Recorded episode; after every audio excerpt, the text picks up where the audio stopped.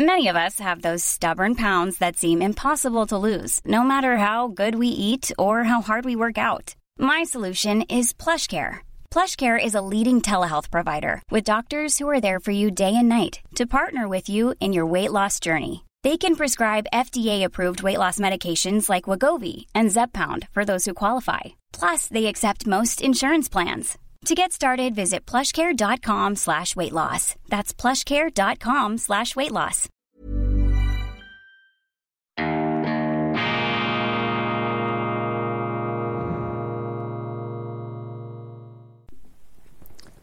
Grüezi miteinander. Ganz herzlich willkommen bei Weltwoche Daily, die andere Sicht. Unabhängig, kritisch, gut gelaunt, internationale Ausgabe am Dienstag, dem 20. September 2022. Ich habe am Wochenende ein paar Tage verbringen dürfen mit Freunden und Bekannten in Deutschland, die eine dezidiert amerikanische westliche Sicht auf die Weltlage vertreten, die in vielerlei Hinsicht andere Akzente setzen als ich, dies auf eine wohlbegründete und auch einleuchtende Art und Weise.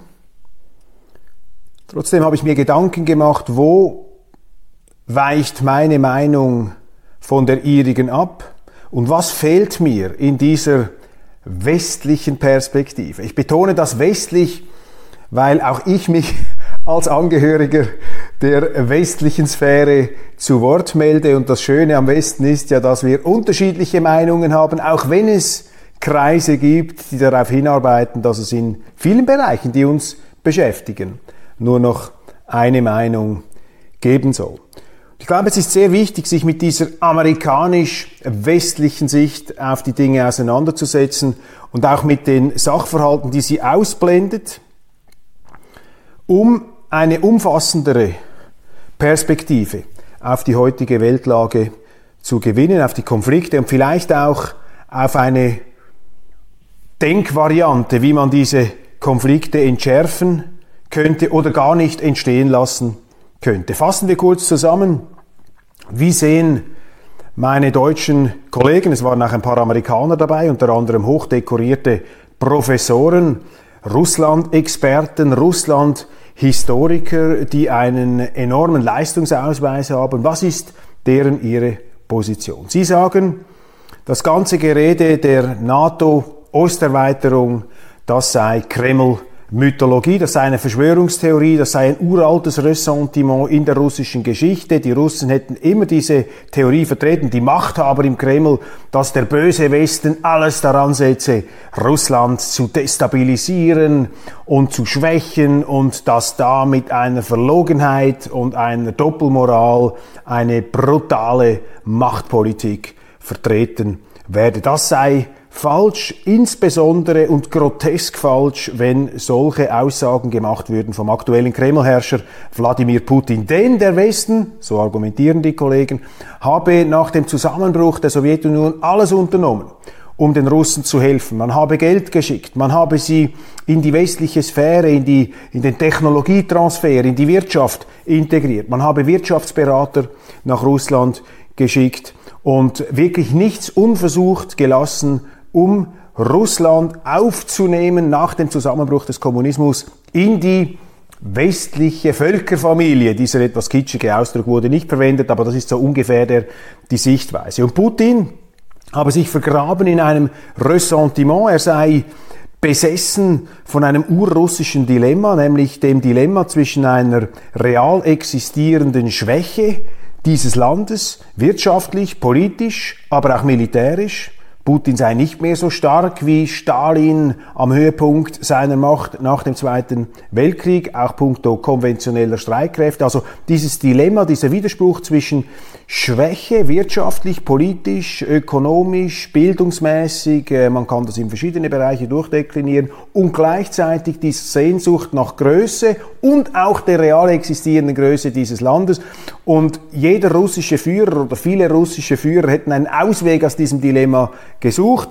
Und Putin nun habe diesen Befreiungsschlag in Anführungszeichen gewagt, diesen Aggressionskrieg gegen die Ukraine, um dieses Dilemma, dieses Gefühl der, der Schwäche ähm, bei gleichzeitiger Größensehnsucht ähm, zu überwinden, diesen Gap, diesen Widerspruch hier äh, ungeschehen zu machen. Er habe sich da aufs Schwerste äh, verkalkuliert. Er sei nun im Begriff, diesen Krieg zu verlieren. Die Ukrainer heldenhafter Widerstand. Zelensky, man hätte ihm das nie zugetraut. Hier äh, steht seinen Mann, hat das Land hinter sich gebracht, äh, auf der Klaviatur der PR wie ein Mozart äh, spielend auch ausländische Staaten für sich eingenommen und die Russen würden sich jetzt also eingraben, hätten verloren auf allen Fronten, auch die Chinesen, die Inder, das dürfe nicht überschätzt werden, wie man da die Russen nun unter, äh, unterstütze.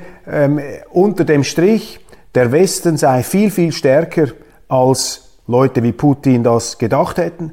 Der Westen kontrolliert hier eigentlich äh, die internationale Weltordnung, wirtschaftlich, institutionell, aber eben auch militärisch und technologisch, bildungsmäßig, das ganze Softpower, die Anziehungskraft der eigenen Kultur, das sei derart über, ähm, überwältigend, dass der Versuch eines Putin hier eine sogenannte multipolare Ordnung aufzuziehen, das sei zum Scheitern verurteilt. Der Westen entgegen den Abgesängen, entgegen den äh, Zuschreibungen, er sei dekadent und schwach, obwohl es das gäbe, das wird auch eingeräumt, der Krieg in der Ukraine zeige die Stärke des Westens und die Schwäche von Autokraten wie Putin. Und äh, solange Staaten wie Russland autokratisch regiert würden, könne da auch für die Russen selber nie Stabilität und Ruhe einkehren. Deshalb sei es rational, dass der Westen hier Waffen liefert und deshalb sei jede Form von Widerstand gegen diese Politik, auch gegen diese Sanktionspolitik im Grunde äh, die Unterstützung eines äh, mutmaßlichen Kriegsverbrechers der äh, auch massive Untaten äh, begehe und ganz generell auch schon vor dem Krieg ein im Grunde kriminelles Regime aufgezogen habe. Das ist dieses Argument, das wird äh, so vertreten mit großem Selbstbewusstsein und jetzt auch mit Siegeszuversicht. Und ich habe mich einfach in diesen Gesprächen gestern gefragt, was stört mich daran. Obwohl mir vieles sympathisch ist. Ich bin auch ein Befürworter des Westens. Ich finde auch, dass der Westen viel stärker ist, als man glaubt. Die Abgesänge, der Vorwurf der totalen Dekadenz, das Ende des Westens, das hat nie verfangen und in der Geschichte haben sich meistens die geirrt, die den sogenannten Westen, und wenn ich vom Westen rede, dann rede ich nicht einfach von einem geografischen Begriff. Westen, das ist etwas Institutionelles. Wenn ich von Westen rede, dann meine ich Demokratie, Rechtsstaat, individuelle Freiheit, Marktwirtschaft. Das gibt es auch in nicht europäischen oder nicht westlichen Ländern, zum Beispiel in Japan, das ist ein asiatisches Land mit einer westlichen institutionellen Verankerung. Also wenn ich diesen Begriff verwende, dann meine ich hier das ganze institutionelle Geflecht, das übrigens auch die Schweiz auszeichnet. Und ähm, ich äh, bin tatsächlich auch der Meinung, dass der Westen sehr, sehr stark ist, dass der Westen dominant ist. Aber jetzt kommen die Abweichungen. Dieses Argument läuft darauf hinaus, es gibt da quasi eine Pax Americana, eine amerikanische Weltordnung. Und in dieser amerikanischen Weltordnung kann jeder Platz finden, wenn er sich an die Regeln der Amerikaner hält. Und äh, das wäre ja an sich äh, keine unsympathische Vision, nur das Problem besteht eben darin, dass diese Pax Americana, diese amerikanische, westliche, europäische Weltordnung offensichtlich zu schwach ist, um in allen Ländern dieser Welt Fuß zu fassen. Und jetzt greift mir da die Erklärung dieser Westler, dieser Proponenten der amerikanischen Sicht zu kurz, weil sie neigen dann dazu, jene Staaten, die diese westliche Ordnung nicht übernommen haben, als moralisch böse zu qualifizieren, als ähm, geradezu kriminell und auch als Bedrohung der eigenen Ordnung zu deuten. Das kann sein, das ist immer eine Möglichkeit. Natürlich, in der Politik gibt es immer Kriege und Auseinandersetzungen. Aber die große Gefahr und aus meiner Sicht das Risiko dieser Betrachtung ist eben die moralische Herabsetzung des anderen als böse und damit automatisch verbunden die Selbstqualifizierung als gut. Das ist eine verblendete Sicht und wird auch der Komplexität anderer Kulturen, anderer Zivilisationen und anderer politischen Systeme nicht gerecht, die nun einmal eine historische Tatsache sind, ob es uns passt oder nicht. China wird nicht regiert von einem System kollegial wie der Bundesrat in der Schweiz oder wie in den Vereinigten Staaten. Russland wird das auch nicht. Und jetzt kann man sich darüber natürlich moralisch, politisch erheben und sagen, das ist eben minderwertig oder das ist bösartig, das ist autokratisch, das ist unfrei. Das müssen wir aufsprengen, das müssen wir verändern. Wir müssen auch dort die Demokratie hineinbringen, mehr oder minder aggressiv, wobei man für die eigene Seite natürlich nie in Anspruch nehmen würde, man sei aggressiv. Also diese Sicht ist nicht bereit, die Andersartigkeit von anderen Strukturen, von anderen Machtsystemen ähm, zu akzeptieren und dieses Denken, dieses westlich-amerikanische Denken, wie es mir entgegengetreten ist jetzt hier in, in, in Berlin, natürlich, äh, ich sage, klug und intelligent äh, vorgetragen. Das Defizit dieses Denkens besteht darin, dass es kein oder viel zu wenig Verständnis aufbringt für das andere. Jetzt würden die natürlich sagen, was heißt da Verständnis? Verständnis für Killer wie Putin, Verständnis für einen Autokraten oder Diktator wie Xi Jinping. Klar, sie haben auch Verständnis für Hitler und andere Verbrecher und für Mao. Das ist dann meistens etwas hier das Totschlag, das Killerargument nicht so leicht wegzuwischen, wenn sie natürlich in dieser moralischen Betrachtung sind. Da halte ich jeweils dagegen und sage, okay, wenn das der Anspruch ist, alle diese mutmaßlichen Hitlers vom Planeten äh, zu entfernen und zu beseitigen, dann ist die westliche Welt nicht wahnsinnig erfolgreich gewesen ähm, darin, in gewissen Ländern schon. Deutschland, Japan aus westlicher Sicht hat das, äh, ist das geglückt, aber in anderen Staaten, Nordafrika, Irak, ist es nicht geglückt. Also muss man auch akzeptieren auf westlicher Seite, Afghanistan, dass die eigene Macht und auch die Anziehungskraft der eigenen Ordnung in anderen Weltregionen begrenzte Wirkung hat. Und jetzt ist die Frage, warum eigentlich? Das ist die entscheidende Frage. Warum eigentlich ist Russland ein autokratisches Land? Warum haben die Russen nicht schon längst die Segnungen der westlichen Demokratie übernommen? Ist das, weil sie einfach zivilisatorisch unterentwickelt sind, weil sie moralisch minderwertig sind, weil sie nicht so klug sind wie wir? Das schwingt damit in meinen Ohren bei diesen sehr selbstbewussten Verfechtern des Westens der amerikanischen Sicht. Und das ist auch eine Geringschätzung, aus meiner Sicht eine ahistorische Geringschätzung dieser anderen Zivilisationen. Ich bin kein absoluter Russland-Experte, sicherlich nicht. Ich habe mich auseinandergesetzt mit der russischen Geschichte. Ich war ein paar Mal in Russland, ich habe mit Leuten darüber gesprochen, aber meine Sicht ist nicht identisch mit der Wahrheit. Das ist meine Meinung, das ist meine Intuition, das ist das, was sich in meinem Hirn festgesetzt hat. Und aktuell lese ich gerade dieses Buch hier, ganz neu herausgekommen, The Story of Russia von Orlando Figes. Orlando Figes ist vielleicht einer der am besten schreibenden Historiker Russlands. Seine Bücher wirklich zu empfehlen, auch kulturgeschichtlich brillant formuliert, auch klug argumentiert. Und dieses Buch hier in einem relativ überschaubaren Umfang durchmisst tausend Jahre der russisch, ukrainisch, weißrussisch, sowjetischen Geschichte ist also in der Lage, einen riesigen Stoff hier zwischen doch ähm, zwei nicht allzu weit auseinanderliegende Buchdeckel zu bannen. wenn man dieses Buch liest, aber auch andere über die russische Geschichte, dann fragt man sich eigentlich, okay, warum ist es eine Autokratie und warum ist dieses Land so groß? Das ist ja fast schon ein Anachronismus, elf oder zwölf Zeitzonen umspannend, ein riesiges Landmonster, das da unter einen politischen, institutionellen Willen, unter ein Regime, unter eine Regierungsform, unter eine Herrschaft, zum Teil unter die Herrschaft eines Mannes, gezwungen worden ist. Wie war das überhaupt möglich und warum haben die Russen da mitgemacht? Warum haben sie nicht schon viel früher gesagt, du, was soll das? Wir wollen uns doch vom Kreml niemals befehlen lassen, wo es lang geht. Und ich glaube, jetzt müssen wir etwas eintauchen in die Geografie und in die Geschichte Russlands. Und in der russischen Geschichte, wenn ich das richtig verstanden habe, die ja eine sehr kriegerische und auch äh, durch unterschiedliche auch Stammeskämpfe und, und, und Clankämpfe und Mongoleneinfälle, Steppenvölker unterschiedlichster Art, westeuropäische oder ostmitteleuropäische Mächte sind in Russland eingefallen. Russland war ja nicht von Anfang an so groß. Russland war eher etwas klein, hat sich herausgebildet in der Ukraine, fing das an dort bei Kiew, dann sind die Mongolen eingefallen, haben das Ganze erobert, dann hat sich ein Teil dieser Kiewer Zivilisation in Moskau angesiedelt. Ähm, das Ganze wird bis heute natürlich historisch, mythisch als äh, sozusagen äh, auch politisch äh, thematisiert.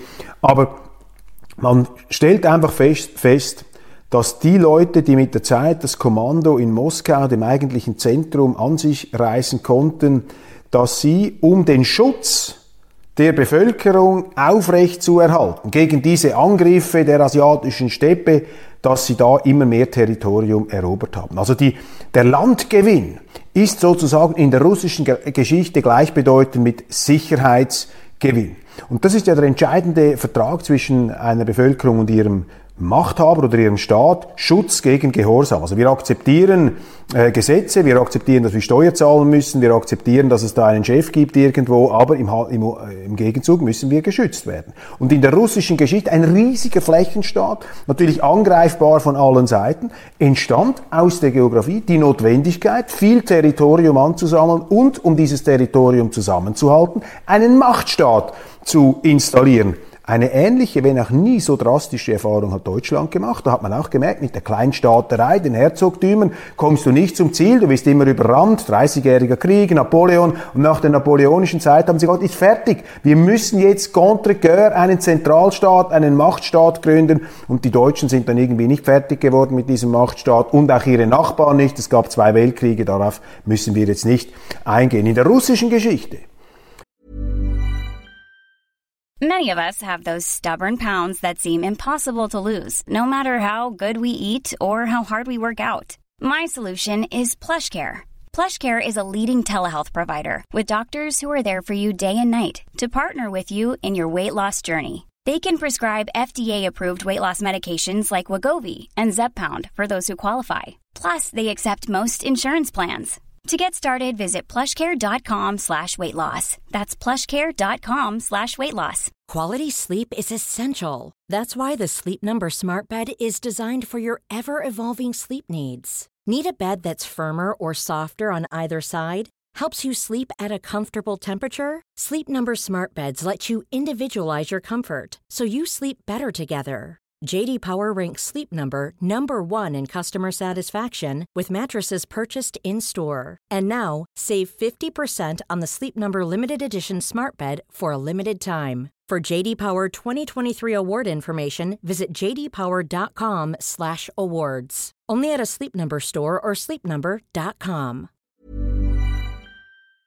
Ist vielleicht etwas ähnliches passiert, dass sich dort der Landgewinn Und darum haben sie das gemacht, auch den gigantischen Aufwand, den es kostet, so ein Land zu erobern und dann dieses Land auch zusammenzuhalten, das haben sie gemacht, weil sie dadurch die Erfahrung machten, historisch ganz real, nicht ideologisch, dass sie dann besser geschützt sind. Je größer Russland ist, desto weniger verwundbar ist Russland. Und dies vor dem Hintergrund ungezählter Kriege, fürchterlich blutiger Jahrhunderte. Das ist nicht einfach nur ein böser Wille, der da das Land zusammengeräubert hat, sondern es gibt auch objektive Tatsachen der Geografie, die einen politischen Führer dazu zwingen, bestimmte Einrichtungen, auch Institutionen, das geht, das ist ja nicht einfach nur eine Erfindung, dass sich die herausbilden, um hier eine Art Sicherheits- und Schutzstruktur zu etablieren. Das ist äh, je nach Land verschieden. In Russland spielt das Territorium eine gigantische Rolle. Wer hat die ganz bedeutenden Kriege gewonnen in der russischen Geschichte? Gegen Napoleon, gegen Hitler. War das das Genie der Generäle in Russland? Nein, meine Damen und Herren. Es war das Territorium, das heilige Mutterland, die Erde mit ihrem Winter.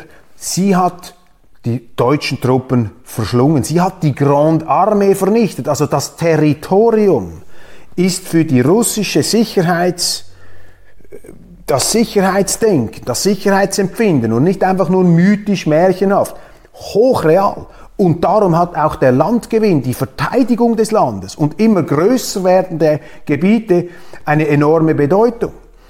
Nach dem Zweiten Weltkrieg, als Russland angegriffen wurde von der Wehrmacht, ist ja logisch, dass ihm, oder nachvollziehbar sagen wir einmal, logisch ist nichts in der Geschichte, aber es gibt vielleicht gewisse Notwendigkeiten oder höhere Wahrscheinlichkeiten, ist kein Zufall, dass die Russen nach dem Zweiten Weltkrieg ihre Interessensphäre bis an bis, bis nach Deutschland ausgedehnt haben, vor dem Hintergrund, dass sie vorher angegriffen worden sind. Also auch hier diese territoriale Logik. Ganz etwas anderes als die Vereinigten Staaten. Die sind geschützt hinter ihren Ozeanen, die haben eine Monroe-Doktrin, da darf dann gar niemand reinfunken, da gibt's dann gar keine russischen Verteidigungsbündnisse im unmittelbaren Einflussbereich oder wie die Chinesen, die ja im südchinesischen Meer die Amerikaner als Rivalen dulden müssen. Das dulden die Amerikaner nicht. Ihr Sicherheitsbedürfnis ist auf ihrem Kontinent ähm, gestillt verbunden mit einer Monroe-Doktrin der Nicht-Einmischung. Die Engländer sind auch eine Insel, deshalb spielt dort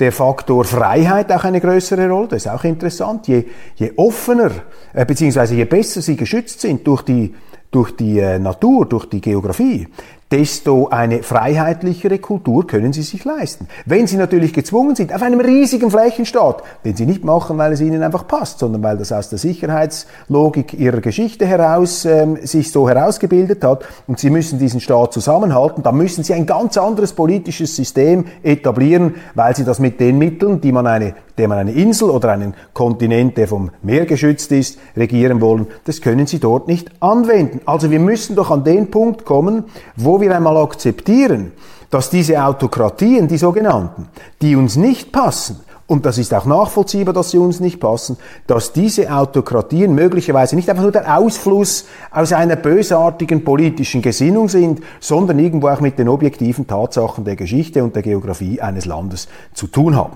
Und jetzt müssen wir uns einen Moment in die russische Situation hineinversetzen. Wo sind denn die Russen gelandet nach dem, sie haben den Zweiten Weltkrieg gewonnen und den Kalten Krieg verloren. Mit dem Resultat, dass die westliche Sphäre, die amerikanische Sphäre bis mehr oder weniger an ihre Haustüre sich ausgedehnt hat. Natürlich, weil das diese osteuropäischen Staaten auch so wollten, selbstverständlich.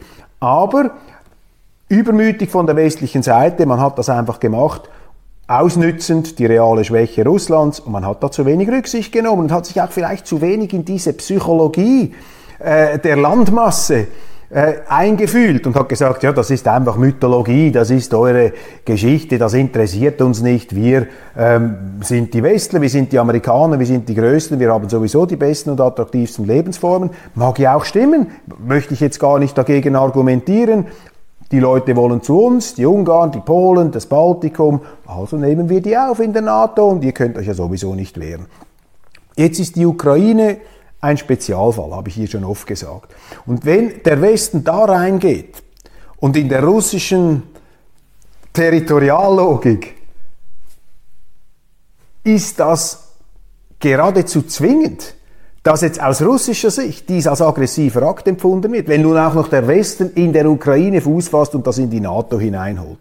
Und da greift jetzt einfach diese amerikanisch-westliche Sicht zu kurz, die sagt, das ist doch alles nur Paranoia des Kreml, wir sind keine Bedrohung mit der NATO, die NATO ist ein reines Defensivbündnis. Ich glaube, das glauben die Amerikaner selber nicht. Die NATO hat sehr wohl auch ähm, aggressive ähm, Komponenten, auch wenn kein Militärbündnis jemals von sich behaupten würde, es sei aggressiv. Die Russen sagen auch nicht, sie seien aggressiv, sie sagen, sie verteidigen da die anderen. Kurzum, diese westliche Sicht, die ich ja in vielerlei Hinsicht teile, dass unsere Zivilisation tatsächlich sich als extrem erfolgreich erwiesen hat, dass die wirtschaftliche Dominanz, die technologische, die bildungsmäßige, die ist unangefochten, zeigt sich auch an den ganzen Bewerbungen. Russen, Chinesen, gehen ja in Amerika studieren, sie beziehen ihre Technologie von dort. Also der Westen ist wahnsinnig dominant, auch aufgrund seiner eigenen Leistung und seiner eigenen Attraktivität. Das ist großartig. Aber, und das fehlt heute, dieser Westen ist überheblich geworden. Er ist etwas taub geworden. Er ist nicht mehr so neugierig. Er ist, das ist mein Eindruck, immer weniger bereit, auch andere Systeme, auch wenn sie aus unserer Sicht schlechter sind, auch wenn wir vieles von ihnen nicht gut finden, das zu akzeptieren. Und das wiederum ist eine latente Aggressivität im westlichen Denken, dessen sich diese Verfechter des Amerikanismus, der Pax Americana, in meinen Augen viel zu wenig bewusst sind.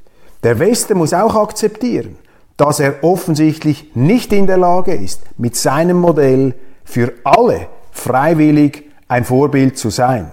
Weil sonst hätten die Russen ja schon längst das übernommen. Und einfach die Behauptung, ja, das ist einfach, die, die Russen wären schon längst wie die Amerikaner, wenn da einfach nicht Putin an der Macht sitzt. Die gleichen Überlegungen hat man seinerzeit im Irak gemacht und hat sich da fürchterlich verrannt, auch in Afghanistan. Es gibt andere Länder, andere Sitten. Und wir sind im Westen im Moment in Gefahr, eine Art Woke-Geopolitik zu machen. Woke, was ist Woke? Woke ist die Philosophie, dass man das andere nicht mehr akzeptiert, dass man seinen moralischen Standpunkt verabsolutiert und alles andere, was diesem Standpunkt widerspricht, das ist böse, das ist schlecht, das muss man weghaben, das muss man destabilisieren, das betrachtet man als eigene existenzielle Bedrohung. Und das erachte ich für eine gefährliche Philosophie. Warum ist sie gefährlich? Weil dem Westen die Kraft fehlt, der ganzen Welt zu diktieren, wie sie sich zu organisieren und zu regieren hat. Wenn der Westen, wenn die Amerikaner diese Macht hätten, könnte man argumentieren und sagen, ja gut, okay, dann haben wir vielleicht eine Hegemonialmacht und alle, und alle pfeifen nach der ihrer Pfeife, äh, tanzen nach der ihrer Pfeife. Ob das wünschbar ist, da habe ich meine großen Zweifel, denn Macht korrumpiert, absolute Macht korrumpiert absolut. Und je mehr Macht die Amerikaner haben, desto mehr Hybris, äh, desto mehr können sie auch der Verführung der Macht erliegen. Und die Amerikaner sind auch nur Menschen, wie alle Menschen, auch sehr erfolgreiche Menschen. Ähm, aber egal, man muss sich da auch seiner eigenen Defizite bewusst bleiben. Deshalb, was heute fehlt, und das ist keine Rechtfertigung eines Krieges, überhaupt nicht. Mir passt vieles nicht, natürlich nicht in Putins Russland. Ich frage mich auch, was das für ein Regime ist, was da für Methoden angewendet werden. Ähm, und ich frage mich auch, welche der Nachrichten, die über Russland verbreitet werden, stimmen oder nicht. Aber ich habe da auch meine Kritik und meine Zweifel. Aber was ich überzeugt bin, wovon ich überzeugt bin, ist, dass eine westlich-amerikanische Sicht, die sich blind und taub stellt, gegenüber anderen Ländern, anderen Zivilisationen und anderen politischen Systemen, die ausblendet, dass es aufgrund von objektiven geografischen Fakten auch eine von den Bevölkerungen gewünschte andere Struktur gibt, weil vielleicht eine demokratische Struktur, eine für uns funktionierende Struktur, eine in unseren demokratischen äh, in unseren geografischen Gegebenheiten funktionierende Struktur, weil die, wenn die irgendwo anders nicht funktioniert, dass man das nicht akzeptieren will, dass man das nicht tolerieren will. Das ist die große Gefahr, eine Intoleranz, ein, ein, Mangel an Neugier und ein Mangel an konstruktivem Gesprächsbewusstsein. Jetzt kann man natürlich sofort einfügen, Putin selber hat das alles zertrümmert durch seinen Einmarsch und jeder Krieg, jeder Angriff auf ein Land, das nicht eine direkte, unmittelbare, aggressive Bedrohung darstellt, jetzt darüber kann man auch wieder argumentieren aus der russischen Sicht, dass äh, das ist natürlich ein, ein, ein verbrecherischer Akt aus der Sicht jetzt der anderen, die dadurch natürlich äh, verstört werden und das nicht ähm, akzeptieren können. Das ist geschenkt, aber diese Haltung, die ich hier versucht habe zu beschreiben, diese westlich-amerikanische Haltung, diese Borniertheit, die führt eben dazu, dass man gar nicht merkt, wenn man den anderen provoziert, wenn man den anderen demütigt und wenn man wesentliche und da geht es eben um Sicherheitsbedürfnisse. Wenn man wesentliche Sicherheitsbedürfnisse ignoriert, die für jedes Land und auch für Russland eine ganz spezielle Bedeutung haben. Und da ist eben der Zusammenhang zwischen Territorium, zwischen Geografie, zwischen Einmischung, ist ganz etwas Wichtiges, wie übrigens für jedes Land. Weder die Amerikaner noch die Chinesen noch andere Staaten, die das irgendwie können, auch Großmächte, akzeptieren nicht, dass eine andere Großmacht in unmittelbarer Nähe, in strategisch äh, wichtigen Zonen Präsenz markiert. Und die Art und Weise, wie man nun die russische Kritik an dieser NATO-Ausdehnung, wie man nun die Kritik generell an dieser westlichen Seite ähm, einfach in den Wind schlägt, das zeigt ihnen, dass hier eben ähm, zu wenig Sensibilität, zu wenig selbstkritisches äh, Grundbewusstsein vorhanden ist im Westen. Und da kommt noch etwas dazu, das sieht man auch. Ich meine, das gibt äh, Symptome. Ich habe gesagt, Symptome der Überheblichkeit ist diese Woke-Philosophie, dass man nur noch nach seinen moralischen Vorstellungen die Welt gestalten will. Kommt hinzu, dass der Westen in vielen Teilen der Welt als sehr heuchlerisch empfunden wird. Kann man sagen, jede, jeder Mensch ist ein Heuchler und man darf auch an der Heuchelei äh, jetzt nicht verzweifeln. Aber das schadet natürlich schon der Glaubwürdigkeit äh, erheblich, wenn sie auftreten als Gralshüter einer internationalen regelbasierten Ordnung, wenn ganz wichtige Regeln für den obersten Gralshüter nicht gelten. Nehmen wir nur ein Beispiel. Die Amerikaner sind heute, bis heute nicht bereit, den Den Haager Gerichtshof für Kriegsverbrecher ähm, zu akzeptieren. Sie sind nicht bereit, Leute auszuliefern aus ihrem Kreis. Das heißt, sie akzeptieren nicht die Regeln, die sie den anderen ähm, aufnötigen wollen. Und damit schadet man seiner Glaubwürdigkeit, wenn man vor allem mit dieser Glaubwürdigkeit versucht, hier auch äh, weltweit moralisch Präsenz zu markieren. Mein Plädoyer wir müssen wieder akzeptieren lernen, dass es andere Länder und andere Kulturen gibt. Das heißt nicht, dass man das entschuldigt, was die machen. Das heißt auch nicht, dass man die eigene Selbstverteidigungsfähigkeit vernachlässigt. Aber es setzt dem eigenen Willen Grenzen, die andere Seite zu dämonisieren und auch politisch zu destabilisieren, anzugreifen, zu demütigen, ohne dass man es selber merkt. Also hier etwas das Plädoyer für mehr schweizerische Sensibilität. Wir Schweizer, ein Multikulti-Staat, vielsprachig, multikonfessionell. Wir haben früh gelernt, dem anderen auch zuzuhören, dem anderen Standpunkt auch eine Berechtigung zuzubilligen. Das ist notwendig. Das wäre mein Ratschlag an meine Kollegen in äh, Deutschland, mit denen ich am Wochenende gesprochen habe, die sehr überzeugend diese Sichtweise, diese westliche, etwas autistische, Sichtweise vertreten haben. Und da müssen wir sozusagen die Gefühlsantennen, die Einfühlungsantennen, die müssen da etwas geschärft werden.